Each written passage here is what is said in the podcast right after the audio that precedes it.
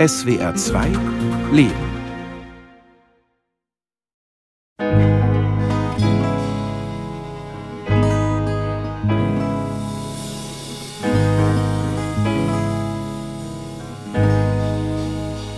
Wandern ist nicht gleich Wandern.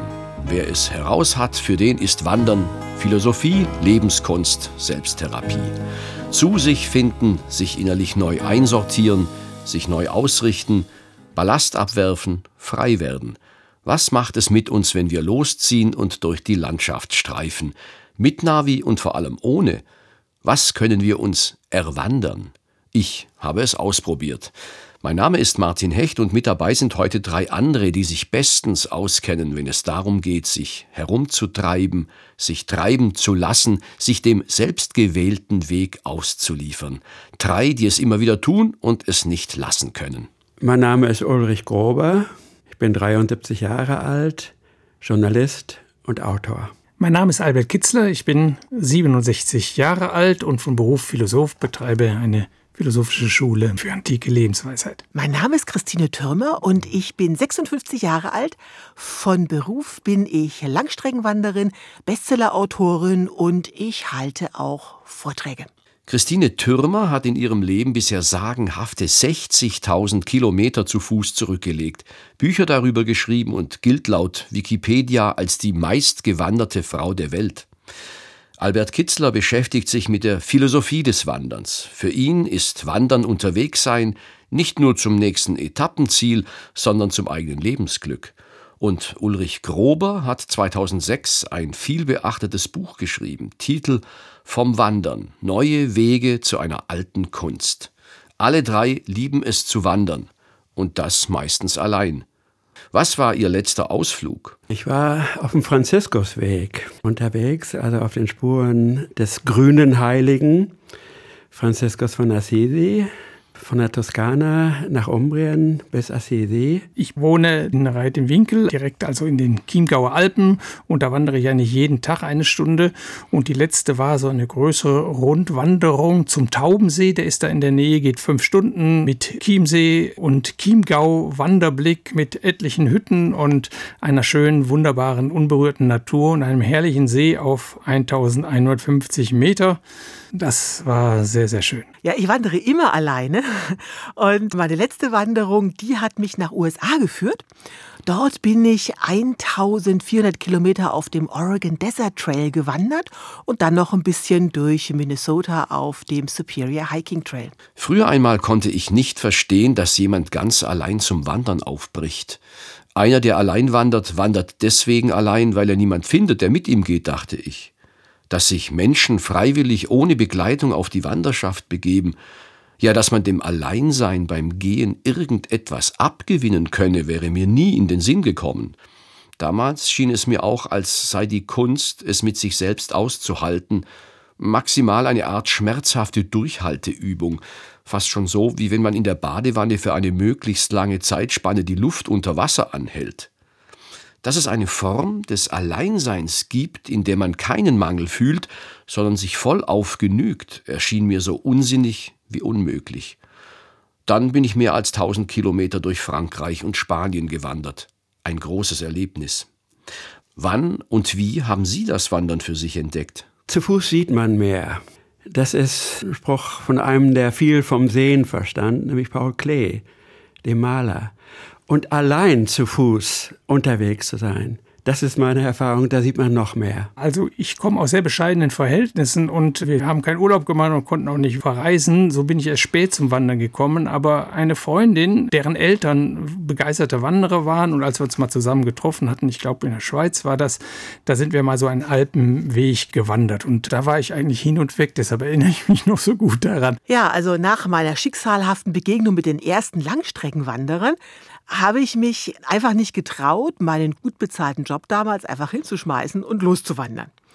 Und damit das passiert, hat das Schicksal mir tatsächlich zwei Tritte in den Hintern geben müssen.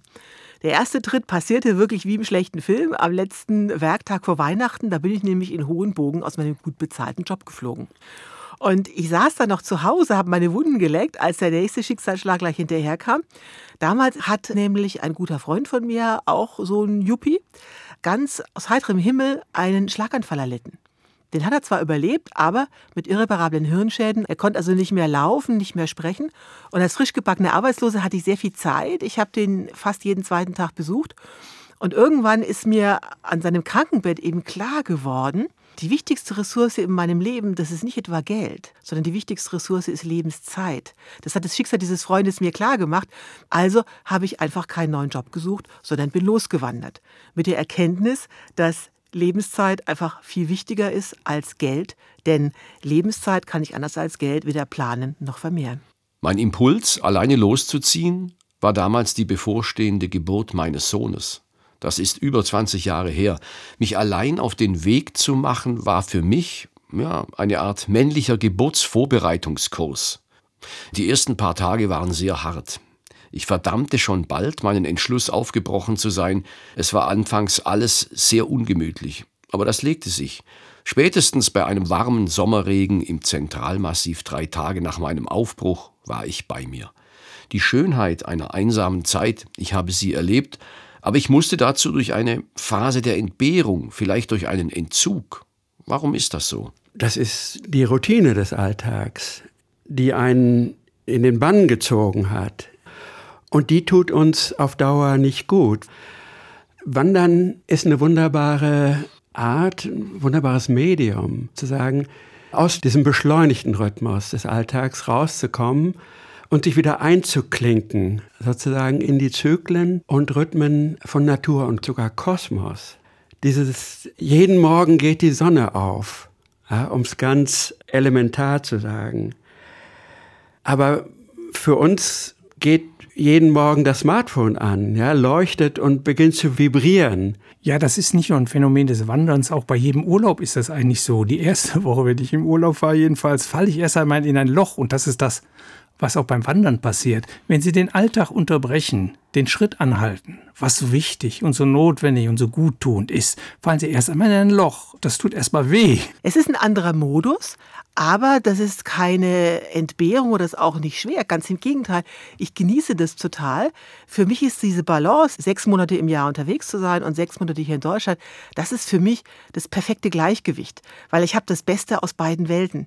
Meine Erfahrung ist, Wandern ist ein Achtsamkeitskatalysator. Es senkt die Schwelle der Empfindungen.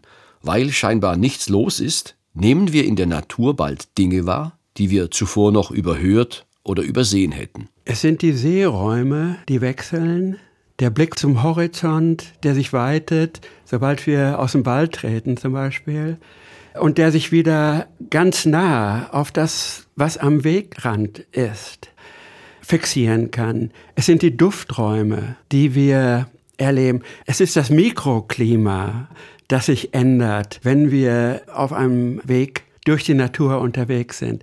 Die Stille des Waldes, die ein Mosaik ist aus vielfältigen Naturlauten. Das ist erst wirklich erlebbar und erfahrbar, wenn wir alleine unterwegs sind. Also ich höre besser, ich höre Fliegen, ich höre Vögel, merkwürdige Schreie, die ich nicht zuordnen kann.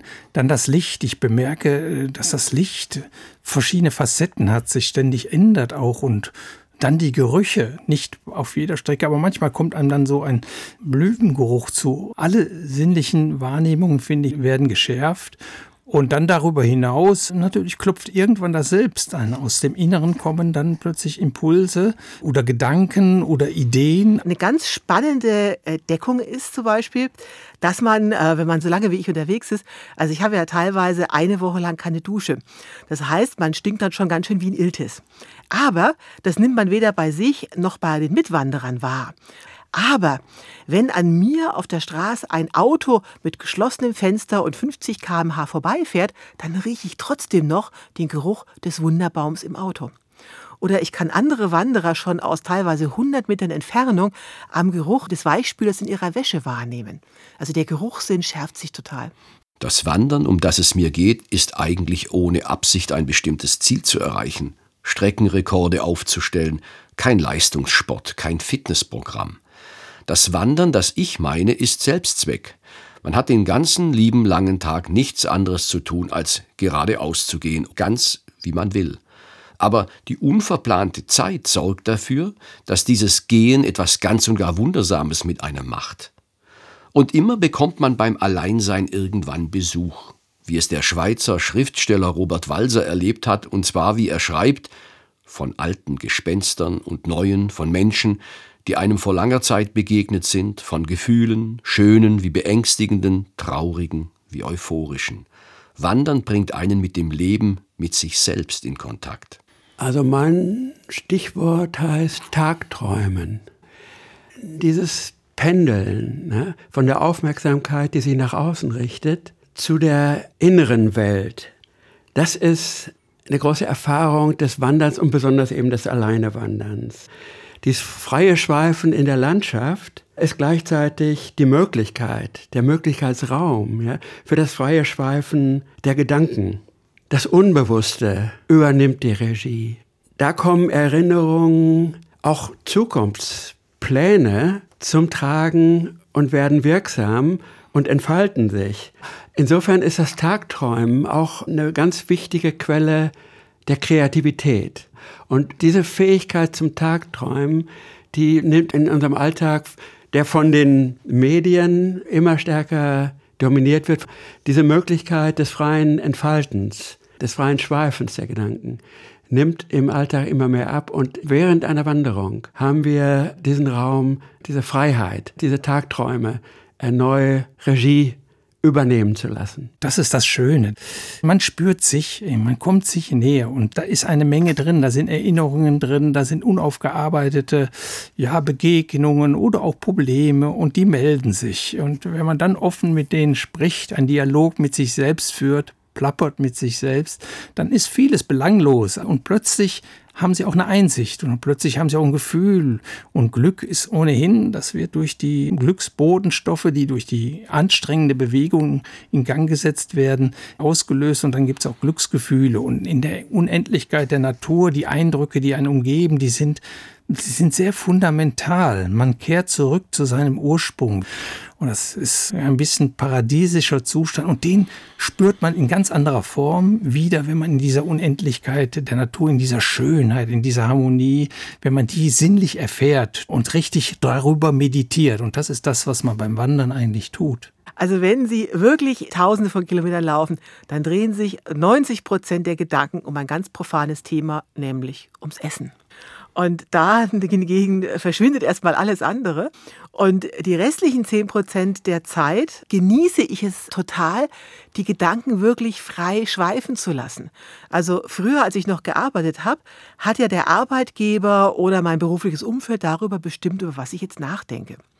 Und beim Wandern habe ich ja alle Zeit der Welt und bin auch nicht abgelenkt, weil ich muss ja einfach nur einen Schritt von anderen setzen. Ich muss nur meinem GPS-Gerät folgen und ansonsten bin ich mental nicht groß beschäftigt. Und ich genieße das total, über das nachzudenken, so was ich wirklich Lust habe nachzudenken. Das ist in meinem Fall vor allen Dingen, was ich als Input über Hörbücher und Podcasts bekomme, die ich unterwegs voller Begeisterung stundenlang höre. Mir wurde irgendwann klar, Wandern und Philosophie haben viel gemein. Mehr als man vielleicht denkt. Die Peripathetiker etwa, also die Schüler des Aristoteles in der Antike, pflegten beim Philosophieren zwar nicht zu wandern, aber zu wandeln, also spazieren zu gehen, weil nach ihrer Überzeugung das Gehen die Gedanken ins Rollen brächte. Beim Wandern wie beim Denken ist man unterwegs. Wandern ist Selbsterfahrung, Selbstsorge, Selbstsuche. Was kann man da finden? Gewissheiten, die uns auch abhanden gekommen sind. Und eine ganz schlichte, elementare Gewissheit ist, jeden Morgen geht die Sonne auf. Sich einklinken in die Zyklen, in die Rhythmen von Licht und Dunkelheit, zu erleben, dass die Sonne ihre Bahn macht über den Horizont, dass sie ihre Energie jeden Morgen neu auf die Erde sendet, in Hülle und Fülle und das Netz des Lebens speist dass sich also die Erde weiterdreht und das Leben weitergeht. Das ist eine Gewissheit, die wir in dieser Zeit, wo, wie man so oft sagt, die Welt aus den Fugen zu sein scheint, die man unbedingt mit allen Sinnen erfahren sollte, auch wiederum um die Zuversicht in die Welt, das Vertrauen wieder zu gewinnen. Und das ist elementar. Man kann Sinn finden, vor allen Dingen kann man Entdeckungen machen, man schaut etwas tiefer in sich hinein, man gewinnt Distanz zum Alltag Und wenn man in der Suppe einmal schwimmt, dann ist es schwer, das zu behandeln oder das zu erspüren.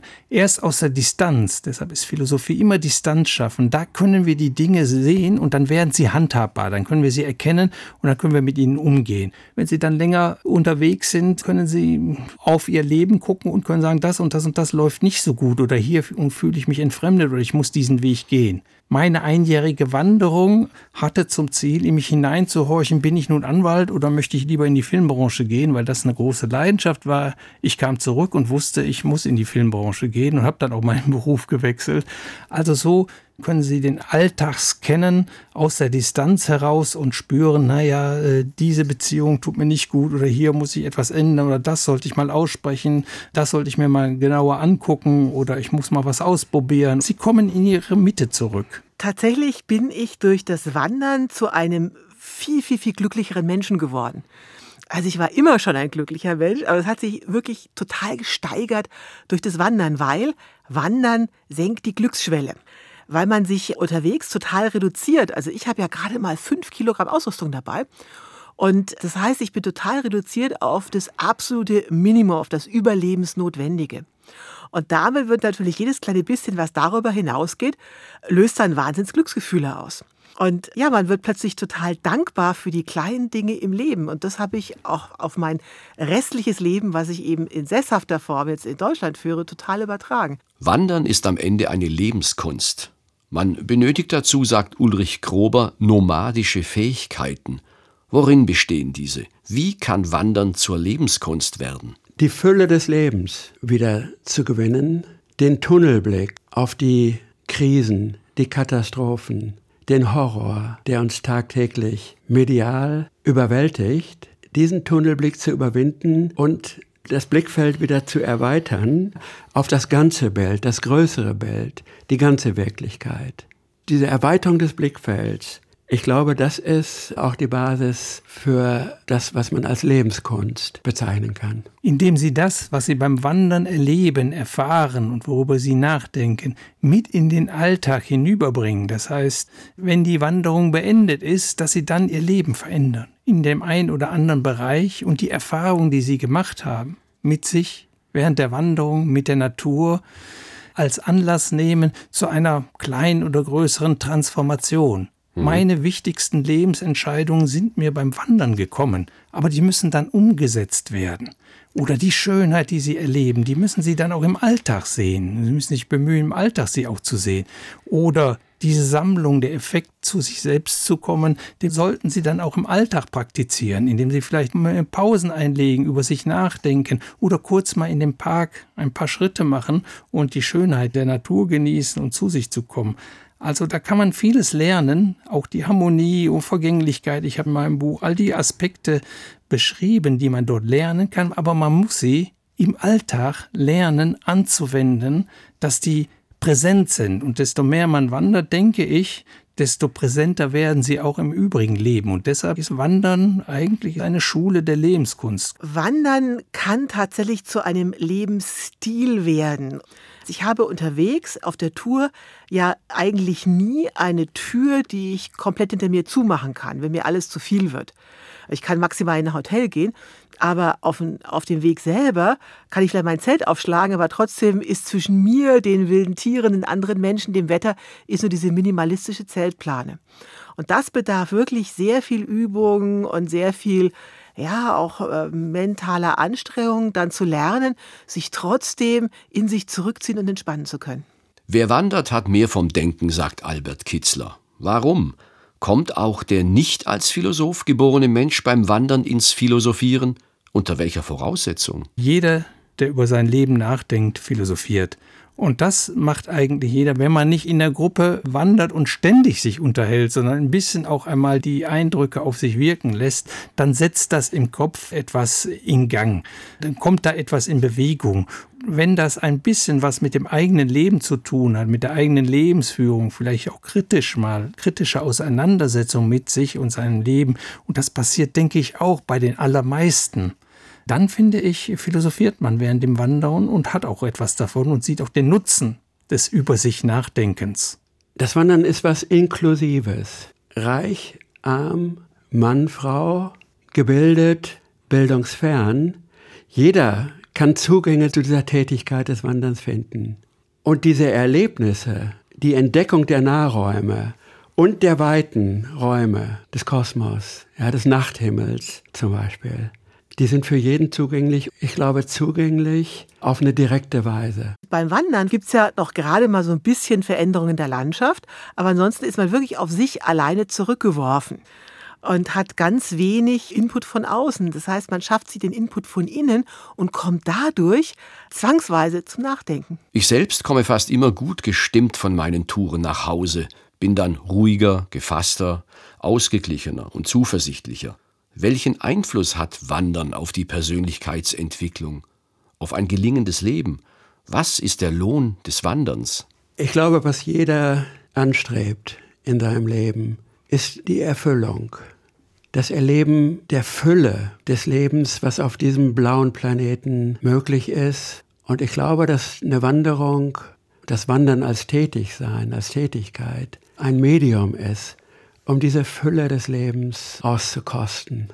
Und davon kann man zehren, auch im hohen Alter noch. Man kommt eigentlich immer mehr in seine Mitte, wenn man die Erfahrung des bewussten Wanderns und des bewussten über sich selbst nachdenkt, mit in den Alltag, in den Lebensbereich hineinnimmt und integriert und verinnerlicht, dann kommt man in diesem Wechsel von Alltag, der einem teilweise entfremdet oder der einen bestimmte Gewohnheiten einnehmen lässt, die einem gar nicht gut tun. Man geht raus, wandert und plötzlich kommt einem die Idee, nee, das tut einem gar nicht gut. Man geht wieder zurück in den Alltag und korrigiert die Gewohnheit. Und so könnte man immer mehr in seine Mitte kommen. Und ich glaube, alle Menschen erleben das. Menschen, die viel wandern, wenn man da mal eine soziologische Studie betreiben würde, wie gut fühlen die sich denn, wie zufrieden sind die mit ihrem Leben, wie glücklich sind die, man würde zu dem Ergebnis kommen, dass die Menschen, die viel wandern, zufriedener sind. Der Lohn des Wanderns ist zweierlei. Also man wird zu einem glücklicheren Menschen, weil man eben plötzlich die kleinen Dinge wieder wertschätzen kann. Und das Zweite ist, dass ich durch das Wandern ganz viele Zukunftsängste verloren habe. Menschen heutzutage haben ja sehr viel Angst, sie könnten arbeitslos werden oder ihr Geld ist nicht mehr so viel wert und sie haben Angst vor dem sozialen Abstieg oder sich Sachen nicht mehr leisten können. Wenn man jetzt so lange unterwegs gewesen ist wie ich, wo ich also von 10 Euro am Tag lebe und alles, was ich brauche zum Glücklichsein unterwegs, wiegt gerade mal 5 Kilo, dann wissen Sie, wie wenig man eigentlich braucht. Und plötzlich werden so Ängste, die verlieren sich total, weil was soll mir noch passieren? Ich weiß, ich komme mit ganz wenig aus.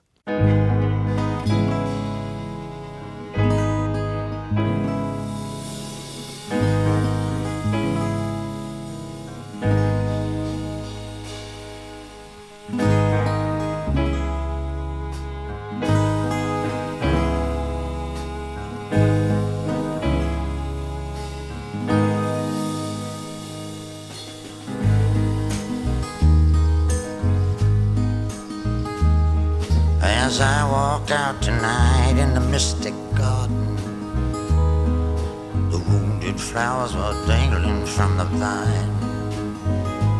I was passing by a young, cool crystal fountain.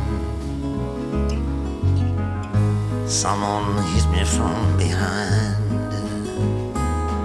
Ain't talking, just walking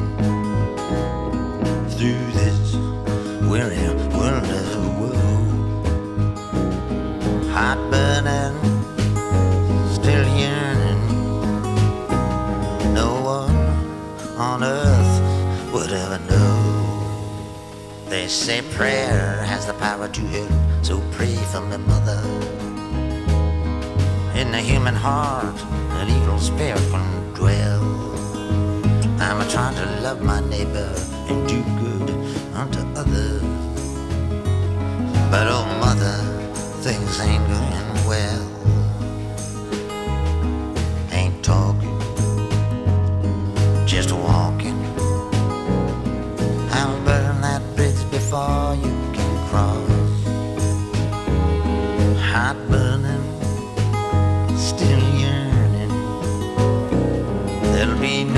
Mercy for you once you've lost.